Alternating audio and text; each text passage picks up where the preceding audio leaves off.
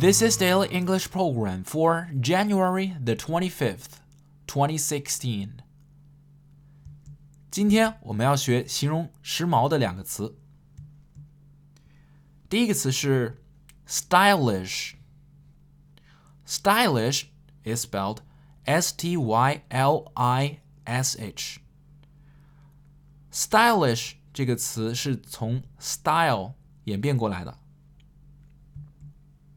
Many people nowadays would like to dress their dogs in stylish clothes. 如今很多人都喜欢给他们的狗狗穿上时髦的衣服。Many people nowadays would like to dress their dogs in stylish clothes.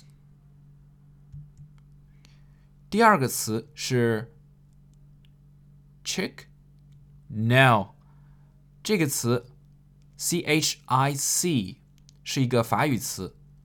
它的发音呢，仍旧遵循法语词的发音规则，所以呢，它应该念成 chic，chic，chic，也是时髦、别致的意思。Her gown was very French and very chic。她的礼服很有法国风格，非常的时髦。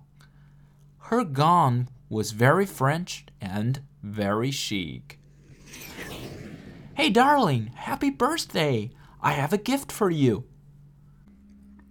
What's that? Oh, a necklace. It's so stylish. Where did you buy that?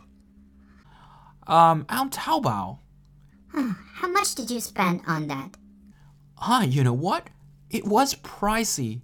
They sell it at a thousand bucks. But I got it for only half of the price 500 They're on sale now. Hmm, thank you, Mike. But I don't think I'll like it. It looks so obsolete. For more video series of my show, please check out my website at tubeguy.com or follow us on WeChat.